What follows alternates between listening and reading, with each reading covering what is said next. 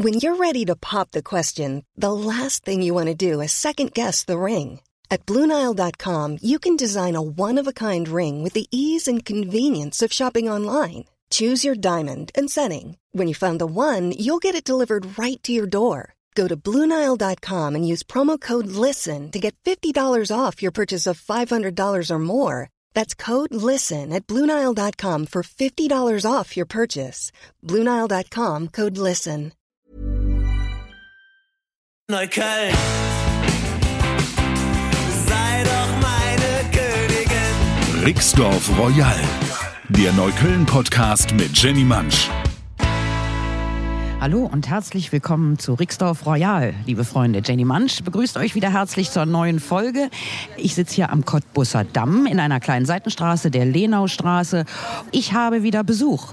Und zwar von Lorenz Meyer, der ist von Beruf Guru. Hallo erstmal, herzlich willkommen, lieber Lorenz. Ja, liebe Jenny, vielen Dank für die nette Einladung, für die energetische Einladung. Wir sitzen vor einem Café, vor dem Café Brick. Das ist eins dieser ganz neuen, modernen Gentrifizierungscafés. Der Kaffee schmeckt aber lecker, das kann man nämlich nicht immer von diesen Läden behaupten. Kaffee ist lecker. Nur für mich war dieses Kaffee auch eine Überraschung, weil hier ändert sich das alles so schnell, dass irgendwie vor, ich weiß ich, vor ein paar Wochen bin ich hier das letzte Mal durchgelaufen. Da gab es weder das Café hier noch diese vietnamesische Küche gegenüber. Die war neulich noch eine Pizzeria. Also so schnell kann man gar nicht gucken. Wenn wir uns wahrscheinlich in zwei Stunden wieder treffen würden, wäre hier schon wieder eine andere Kneipe auf. Sie sind die schon längst wieder umgezogen, genau. Und dann ist hier irgendwie ein Geschäft für Seidenmalerei drin, irgendwie für 60 mal 60 Zentimeter Seidenteppich für 1800 Euro. Für die Wand, für Wandbehang. Damit kommen wir zu deinem dritten Charakterbaustein und zu deiner dritten Aufgabe, der du dich in deinem leicht schwebenden Leben widmest. Du bist nämlich Bildblogger. Du bist Teil eines Kreises von Online-Journalisten und äh, ich kann sagen, also in der Recherche und diesen technischen Sachen bist du wirklich absolut top. Ja, da kann er wirklich tolle Sachen. Aber ihr seid äh, ähm, von ähm, Bildblog und ihr bewacht, ihr guckt immer so ein bisschen, was die Bild-Zeitung treibt und ihr bringt das auch ans Tageslicht. Vielleicht äh, kannst du mir das noch ein bisschen besser erklären. Ja, gerne, gerne. Ähm, ja, das Bildblog wurde gegründet von dem berühmtesten Medienjournalisten Deutschlands, kann man sagen, Stefan Niggemeier, vor 15 Jahren immerhin schon. Und hat sich damals also auf die Fahne geschrieben, wir wollen diesen ganzen Unwahrheiten, Falschbehauptungen, Lügen, vor allen Dingen der, der Springerpresse, also der, vornehmlich der Bildzeitung, das wollen wir nicht einfach so unwidersprochen dastehen lassen und verstehen uns so als Aufklärungs- und Watch-Portal, würde man wohl sagen, die da so ein bisschen raufgucken. Und ich habe das schon ganz früh immer mit Wonne gelesen und ähm, habe mich da immer sehr gut aufgeklärt gefühlt. Und vor vier, fünf Jahren hieß es irgendwann mal, die haben eine feste Rubrik, eine Kolumne. Und diese Kolumne heißt 6 vor 9. Und die heißt deswegen 6 vor 9, das ist so ein bisschen doppeldeutig, weil es werden sechs Medien-Leseempfehlungen vorgestellt. Und das Ganze wird veröffentlicht um sechs Minuten vor neun, also um 8.54 Uhr jeden Morgen erscheint also eine feste Kolumne und dann werden sechs lesenswerte Artikel, die sich in irgendeiner Weise mit Medien beschäftigen, im weitesten Sinne mit Medienkritik, Medienwissenschaft und Medien können alles bedeuten, Radio, Fernsehen, Print, online, das kann also alles sein. Und da war ihnen der Kolumnist irgendwie abgestiegen und die hatten inseriert irgendwie, wir suchen einen neuen 6 vor 9er. Wer opfert sich, steht immer früh morgens auf. Früh musst du dafür raus? Ja, also ich. Ist ja schon eine Strafe. Ja, es ist schon eine Strafe, genau. Also um 5.30 Uhr oder so stehe ich auf und um 6 fange ich an zu schreiben. Naja, und ich habe mich dann irgendwie breitschlagen lassen erstmal und habe gedacht, naja, sieh's mal so, es ist so, du bist irgendwie ein Bundeswehrflüchtling. Ich bin damals irgendwie aus Schleswig-Holstein abgehauen nach Berlin. Jedenfalls habe dort meinen Wohnsitz angemeldet und habe mich gedrückt vor der Bundeswehr, was idiotisch war damals, weil ich wäre sowieso untauglich gewesen aus irgendwelchen körperlichen Maläschen. Das hast du nie prüfen lassen? Nee, ich habe es nie prüfen lassen. Nee, genau. Aber ich hatte einen, einen Vater, der war ein absoluter Antimilitarist. Der hat gesagt, wir melden dich jetzt um. Und meine Eltern kommen, ja, genau, jetzt kommen wir ins richtig Private. Ich bin eigentlich ein Berliner. Mein Vater ist Ostberliner, meine Mutter ist Westberlinerin. Also ich bin wirklich ein Kind der Teilung. Also ich bin noch als Baby, bin ich noch rübergeschmuggelt worden in einer Reisetasche über die Grenze zu meiner Oma, die im Ostteil wohnte. und äh, mit Krebs erkrankt im Sterben lag und wo mein Vater gesagt hat, wir müssen jetzt das Kind, obwohl das Kind noch keinen Kinderausweis hat, müssen wir wenigstens einmal zur Oma bringen. Und da hat er mich in so eine, in so eine Reisetasche gepackt und ist dann mit der U- oder S-Bahn oder so rüber nach Pankow. In welchem Jahr war das und wie alt warst du, dass du in diese Reisetasche gepasst hast? Ja, es war, also ich bin Baujahr 1962, was man mir überhaupt nicht ansieht. Nee, absolut nicht. Und ähm, weil man immer denkt, der ist bestimmt Baujahr 50. Ja, und äh, wir wissen ja, 61 war Mauer, da fing das an mit der Mauer. Mein Vater war ein sehr umtriebiger Mensch, ein richtiger Ostberliner, äh, wie man ihn sich vorstellt. Äh, also, oder wie ich ihn mir vorstelle. Sehr leidenschaftlich, sehr, also der war das, was ich nur von mir behaupte, nämlich wirklich charismatisch. Ja, und der hat dann den kleinen Lorenz äh, darüber geschmuggelt. Ja, also ich bin auch später dann mit der Schmuggelei äh, bin ich auch aufgewachsen. Das gehörte immer dazu. Also der der eine Zweig meiner Familie blieb halt im Osten. Wir, mein Vater, hatte uns dann nach Schleswig-Holstein irgendwann rübergebracht. Und ich weiß, ich habe immer meinen Tanten irgendwie, die im, im Osten gab es nur eine Antibabypille und viele Frauen vertrugen die nicht. Und ich weiß, ich bin jahrelang, bin ich immer jedes Jahr mehrfach irgendwie nach Ostberlin rüber, Zwangsumtausch. Und dann habe ich immer Gewürze rübergebracht. Und eins war dann immer Kümmel. Und das Kümmel von, von der Firma Fuchsgewürze, so ein komisches Plastiktöpfchen, haben wir halt immer vorher aufgemacht und haben dann in das Kümmel haben wir dann die Antibabypille für drei Monate reingedrückt. Irgendwie und haben das dann rüber transportiert. Das ist gut. Ja. Also ich habe zu Berlin ein besondere, besonderes Verhältnis, genau. Und ich weiß auch noch, ich habe jahrzehntelang gehört, Kümmel verhütet, ja. ja, Kümmel verhütet, genau, absolut. Ja. Und wir haben also jahrzehntelang als Kind habe ich immer Pakete gepackt, wo man dann raufschreiben musste. Das fand ich immer ganz toll, weil ich es immer nicht begriffen habe als Kind, was das überhaupt bedeutet. Man musste dann nämlich immer raufschreiben, Geschenksendung, keine Handelsware. Hat man dann immer auf die Sendung in den Osten geschrieben irgendwie. Nicht kommerzielle Zwecke quasi. Ja, genau, richtig, genau. Und dann, da landete dann immer Jakobs Café und was haben wir immer verschickt? Trets, genau. Ja, genau, Schoko-Erdnüsse, genau. Ich habe ja auch so eine komische Familie gehabt, die, die haben mich ja auch, was den Osten angeht, bin ich da sehr früh geprägt worden. Ähm, meine Großtante Hertha lebte mit dem Onkel Albert in Spandau und zwar noch in so einer Laube. Da war zwar ein kleines Steinhäuschen drin, also nicht nur so eine, so eine Bruchbude, sondern es war ein kleines festes Häuschen. Und die lebten da. Damals ging das irgendwie noch. Und es war ein traumhafter, paradiesischer kleiner Garten, den die hatten mit Blumen überall und Kartoffeln hat sie sogar angepflanzt und sowas alles. Aber direkt um die Ecke muss die Mauer gewesen sein. Weil ich kann mich noch daran erinnern, ich war vielleicht so fünf oder was, vier oder fünf. Ich konnte aber schon Zahlen lesen. Und abends ist dann mein Onkel Albert, beziehungsweise am schlimmsten war eigentlich die Tante Hertha, die ist dann abends mit mir immer diese Laubenwege lang gegangen. Und ich habe dann die Hausnummern vorgelesen, ganz stolz, wie ich war, dass ich das schon konnte. Und dieser Spaziergang mit Tante Hertha endete jeden Abend an der Mauer. Die muss da direkt um die Ecke gestanden haben.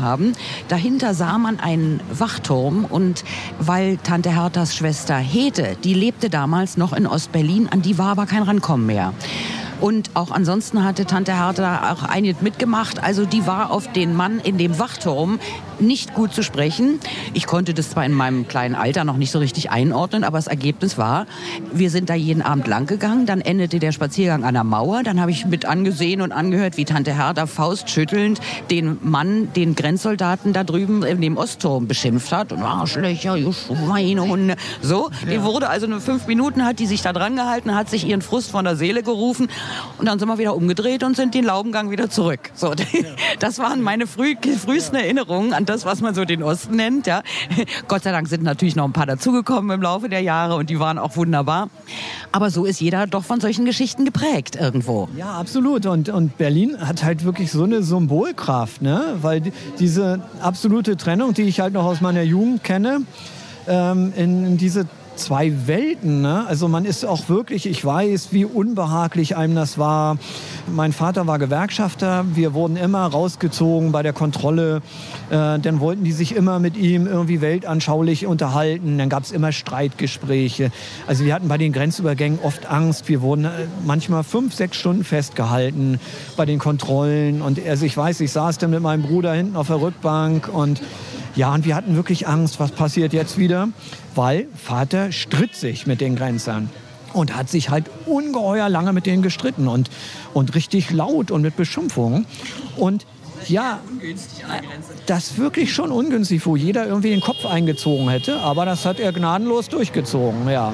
Das ist mutig, weil daraufhin, äh, das hat bei uns auch mal eine gemacht. Wir sind in einer Gruppe, irgendwie mussten wir über den Transit, über die Grenze und die macht auch einen blöden Spruch, der wirklich nicht nötig gewesen wäre.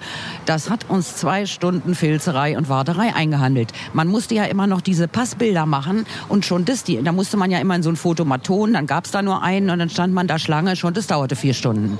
Also so weit kenne ich noch diese ganzen Grenzübergänge, wo wir da stundenlang, ich hinten immer im VW Käfer in dieser Kuhle, die es da hinten immer noch hinter den Rücksitzen gab, da lag ich immer drin. Zwar legal und für alle sichtbar, aber von der Größe her passte ich da immer rein. Also das hat uns auch richtig Ärger eingehandelt. Also wenn man sich da mit den Grenzern gestritten hat, das war schon, das, da musste man Zeit auf Tasche haben. Absolut, genau. Und mein Vater war da so, der kannte da auch keine Rücksicht auf die Familie. Irgendwie das, das war ihm einfach wichtig. Und, und der wollte auch gewinnen in diesen Unterhaltungen, in diesen Streitunterhaltungen, wollte der unterhalten, äh, gewinnen. Und dann hat er da halt den antikapitalistischen Grenzwall und er wurde hin und her und, und er hatte das ganze Zeug gelesen, er hatte Marx gelesen, er hatte Lenin gelesen, er hat, gab bei uns sogar irgendwelche Stalin-Bücher und, und sonst was, was er immer billig aufgekauft hatte. Weil es gab es ja geschenkt, diese ganze komische kommunistische Indoktrination. Und da hatte er ein Faible dafür und kannte sich aus mit dem ganzen Vokabular. Und hat dann diese, teilweise waren diese Grenzer, waren auch zugegebenermaßen große Schwachmaten. Und er hatte irgendwie ein tolles Vokabular und hat die dann auch in den Wahnsinn getrieben mit seinen dialektischen und rhetorischen Fähigkeiten. Aber für den Rest der Truppe war es natürlich weniger schön. Das glaube ich, aber da wäre ich total gerne dabei gewesen, denn die waren wirklich ausgesprochen stoisch. So habe ich die in Erinnerung. Ich habe die Grenzsoldaten in Dreilinden nur einmal in Aufregung erlebt. Das war allerdings wirklich eine super Story. Da bin ich rübergefahren, auch wieder mit meinem ollen Renault, stehe an der Grenze und es kam ein wahnsinniger Sturm auf. Ein Sturm, so dann kannst du dich vielleicht noch daran erinnern, die Pässe liefen ja da durch solche Genau. so eine Art Förderbänder. An jedem Grenzhäuschen. Zu diesem Grenzhäuschen lief immer so dieses Förderband, wo dann die Pässe vom ersten Wachmann reingelegt wurden und dann wurden, kamen die an irgendeinem Häuschen wieder raus durch den Sturm, der da aufkam, sowas habe ich auch echt noch nicht gesehen, da kam eine Windböe und plötzlich waren die Dächer von diesen Förderbändern abgerissen ja. und flogen durch die Gegend samt der Pässe. Da flogen also in drei Linden sämtliche Pässe der zu kontrollierenden Autos, flogen, äh, flogen diesen Grenzsoldaten da um die Ohren und da habe ich zum ersten Mal gesehen, wie die in Stress geraten. Da sind die nämlich losgerannt. Und zwar alle wie die Verrückten, um diese Pässe wieder einzusammeln, weil ich meine, man kann sich ja vorstellen, so ein Pass, also das hätte nun wirklich zu Trouble geführt, wenn der plötzlich nicht mehr da ist. Ja. ja.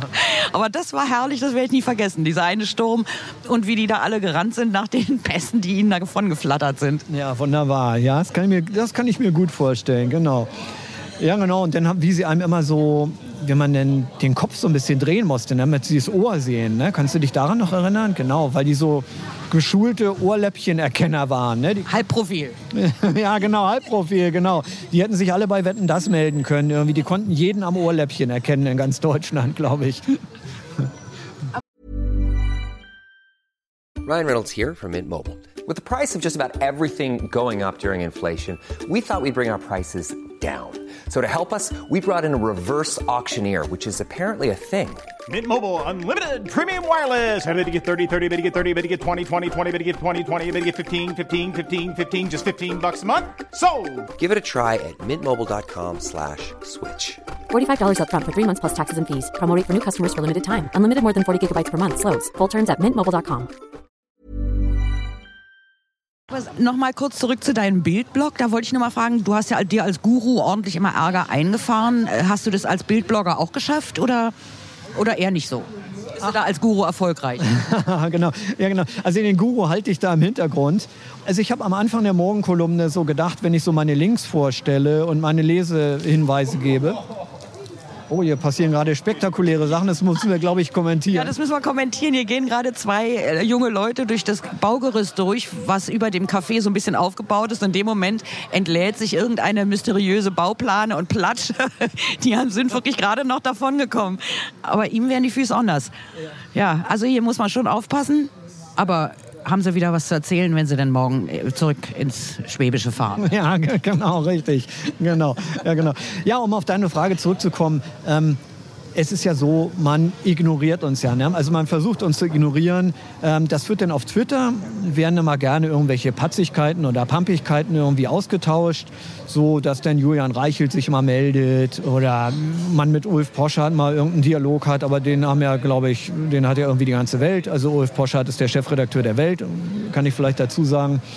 Und Porsche Poschardt. Porsche, genau, genau. Der hat ja mal angefangen mit einem Buch. Der hat an der Uni, was weiß ich, studiert und hat da als Abschlussarbeit ein Buch über Techno geschrieben. Popkulturelle, popkulturelle Phänomene des Techno oder irgendwie tralala, irgendwie so, genau. Dann war er bei der Süddeutschen, glaube ich. Also mit der Szene hatte der damals so gut wie nichts zu tun. Der war derartig uncool, äh, dass den da eh keiner in die Clubs gelassen hätte. Aber ein Buch hat er drüber geschrieben. Ja, perfekt. Und gestolpert ist er, glaube ich, um über den Toms Kummer-Skandal. Ist er das? Das weiß ich gar nicht. Ich glaube, Tom Kummer war bei der Süddeutschen und Poschardt war, glaube ich, zuständig. Der, da, das wäre ja ein Ding. Also um das mal kurz, ne, Tom Kummer war der, der sich immer äh, noch vor weit vor Relotius hat der sich seine äh, Meriten damit verdient, dass der sich tolle Geschichten ausgedacht hat und zwar Interviews. Der Kummer hat immer Interviews geführt, aber ich muss dir mal eins sagen, äh, das war ja damals ein wahnsinniger Skandal. Der äh, Kummer hat für Tempo oder war das Wiener auf für eins dieser beiden Lifestyle-Magazine geschrieben und hat da immer, weiß ich, wir haben immer uns alle gewundert, mein Gott, wie kommt der an diese ganzen großen Namen, an die wirklich per Interview ganz schwer ranzukommen war, der hatte die und der erzählte, ließ sie da Geschichten erzählen. Zum Schluss stellte sich raus, alles gelogen. Und ähm, der gibt heute an der Uni der Künste, wo nämlich meine Tochter dann war. Die kommt aus einem Seminar und ruft mich an und sagt, Mama, heute war ich in einem Seminar, das war total gut. Da war einer, der hieß Tom Kummer. Der hat sich früher wohl alles ausgedacht, aber der war irgendwie völlig abgefahren. Und dann war noch einer dabei, hat gesagt, der war von der Bild. Das war Julian Reichelt. Dann habe ich, wurde mir schon ganz anders. Ich habe gedacht, jetzt stell mal dein Kind auf die Probe und habe gesagt, wie fandst du denn die beiden? Er sagte, also den Kummer, den fand sie richtig klasse. Weil das, wie der das erzählt hat, und da müssen irgendwie die Zeiten noch anders gewesen sein, hatte sie auch recht, war, hatte wirklich eine andere Qualität. Und zwar gibt er Seminare über die Grenzen des Journalismus, die Limits des Journalismus, was ja, ja. folgerichtig ist. Und den Julian Reichelt von der Bild, den fand sie absolut ekelhaft. Da war ich doch sehr stolz auf mein Kind. Ja, kannst du unbedingt sein, genau. Also Tom Kummer ist, glaube ich, eine sehr skurrile Persönlichkeit. Auch der hat ja dann auch jahrelang, glaube ich, eine Pause gemacht und war Tennistrainer in seiner eigenen Tennisschule, glaube ich, in Luzern oder irgendwie so. Lüge ich jetzt aber vielleicht auch rum irgendwie. Ist, ist auf jeden Fall eine interessante Persönlichkeit. Während Julian Reichelt, ich glaube, der hat kaum Freunde bei der Bild selber, außer Ronsheimer. Das ist so ein ganz merkwürdig verkniffener Mensch. Also wenn man ihn halt schon so im Normalstadium sieht, sieht man jetzt schon diese große, diese so eine Grundaggressivität. Äh, dann schläft er im Feldbett gerne zwischendurch mal. Da hat er ein Feldbett bei sich in der Bild in seinem Büro aufgebaut und Hoffentlich ist es nur so groß wie das von Napoleon, was ich in meiner Ausstellung gesehen habe. Das war so klein, da kann der unmöglich drin liegen. ja, genau, so wird es wohl sein, genau. Ja. Fällt mir gerade ein, ich war auf so einer Napoleon-Ausstellung und war fasziniert. Also wir wissen ja alle, dass er nicht groß gewesen ist, aber dieses Bett, das war wirklich ein Witz. Das sah aus wie so ein Puppenbett. Ja, viel größer war es nicht. Also der muss schon wirklich klein gewesen sein. Hoffen wir, dass das auch so eins war. genau, ja, genau. Na, ich meine, vor allen Dingen im Moment ist er ja eigentlich die Bildzeitung. Deswegen finde ich auch euren äh, Watchblog so gut und so wichtig. Die sind ja im Moment, also gerade wenn es um die Zuwanderung geht, wirklich wie vom wilden Affen gebissen. Also was die wirklich an Volksverhetzung da äh, sich erlauben, das finde ich hat schon eine besondere Qualität. Und da bin ich froh, dass ihr da irgendwie den Finger drauf habt. Ja, danke. Leider muss man es auch, denn bei der Bild ist es wirklich schlechter geworden. Also es sind so Wellen zu verzeichnen. Ne? Es gab also wirklich so eine Entwicklung, wo man sagt, ach naja, jetzt sind sie nicht mehr ganz so schlimm wie früher. Aber man hat den Eindruck, das ist jetzt so ein Rollback irgendwie und es wird tatsächlich eher schlechter. Es wird gewissenloser, es ist mehr Hetze, es ist mehr Spin da drin. Und das folgt schon, man, man sieht es ja auch, irgendwie die Tanit Koch ist rausgedrängt worden. Jetzt ist halt nur noch Julian Reichelt da als Alleinherrscher und Imperator. Und ja, und online ist sehr erfolgreich. Wollen wir mal gucken, wie es bei Springer weitergeht. Jetzt, du hast ja bestimmt auch gehört, du bist ja äh, Medienprofi auch. KKR steigt ja ein irgendwie. Dieser große Beteiligung, so eine Art Heustrecke im Medienbusiness und übernimmt 20 Prozent von Springer. Und ähm, das wird wahrscheinlich bei der Welt jetzt große Folgen haben. Also Stellenabbau. Die Welt ist ja traditionell, die wurde ja schon defizitär geboren, glaube ich. Als Axel Springer die Welt erfunden hat, war das ja schon Zuschussgeschäft, weil er sich gedacht hat, ich will das als Feigenblatt haben. Irgendwie, ich will nicht, dass die Leute mich nur anspucken. Ich will dann auch immer sagen, aber die Welt, aber die Welt. Naja, und jetzt wird also Kollege Poschardt, äh, wird da wahrscheinlich auf Druck von KKR, die halt wie gesagt 20 Prozent übernehmen. Das ist so ein Renditeladen. Die wollen halt nur irgendwie, ja, wir brauchen Zahlen, wir brauchen hier Ergebnis. Das wird ganz interessant, weil die wollen umstrukturieren, wollen Print reduzieren und online stärken, die alte Geschichte. Und Online ist Springer sowieso schon sehr stark mit diesen ganzen Marken, die wir alle gar nicht kennen irgendwie. Die haben, glaube ich, 200 Medienportale, wo sie irgendwie mit drin stecken oder dahinter stecken oder so, von denen man es gar nicht ahnt. Irgendwelche Autoverkaufsbörsen und Immo-Geschichten und sonst was. Teilweise super erfolgreich. Ja, aber jetzt wird im Medienbereich aufgeräumt. Das wird spannend. Ja, da gucken wir doch mal, hoffen wir, dass doch die Richtigen vielleicht durchs Raster fallen. Diesmal aber leider wahrscheinlich in den Führungspositionen wird ja dann meistens eher nicht so aufgeräumt. Jetzt muss ich mal sagen, verdüstert sich hier unser Horizont ganz beträchtlich. Ich weiß nicht, womit wir das verdient haben. Plötzlich ziehen sich hier die Wolken zu, wo in Berlin selten mal ein äh, Tröpfchen Regen fällt. Im Moment haben wir hier voll die Regenfront. Zeit, tränenreich sich in die Arme zu legen und sich voneinander zu verabschieden. Ich finde ja eigentlich ein grauenhaftes Schicksal, aber vielleicht hören es ja die Hörer sogar. Man hört jetzt wirklich die Regentropfen hier runterprasseln. Also wir haben gesehen, was mit dem Baugerüst eben passiert ist. Also hier geht gleich irgendein Wasserschwall auf uns runter. Zeit, sich für dieses wunderbare Gespräch zu bedanken. Liebe Leute, lasst euch von der Bild nichts erzählen. Geht zu Lu Guru Lorenz Meyer auf die Seiten und äh, checkt aus, was der dazu zu sagen hat. Und vor allen Dingen, wie man durch diesen Mist durchkommt mit der Kraft der fernöstlichen Lehre. Ja. Ganz wichtig. Dazu einen Basmati-freien Laktosetee. Nein, umgekehrt, den laktosefreien Basmati-Tee trinken. Ähm, geht auf die Facebook-Seite da findet ihr ihn unter Lorenz Meyer. Das äh, Profilbild sagt den Rest. Ihr werdet den nicht verfehlen. Ansonsten natürlich auch stark vertreten auf Instagram. Oder ihr stellt euch morgen, wenn ihr hier in Berlin seid, aber das ist dann natürlich, wenn ihr das hört, ist ja der Marathon schon nur noch Geschichte.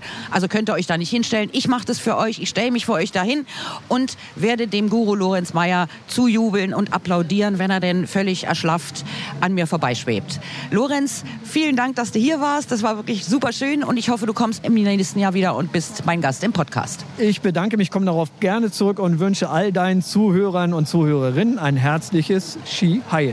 Na, damit kann es uns nur noch besser gehen. Ich verabschiede mich von euch, liebe Leute. Bis zum nächsten Mal. Wir rennen jetzt ganz schnell rein. Hier fängt es echt an zu plattern. Tschüss, eure Jenny Maus. Macht's gut. Neukölln.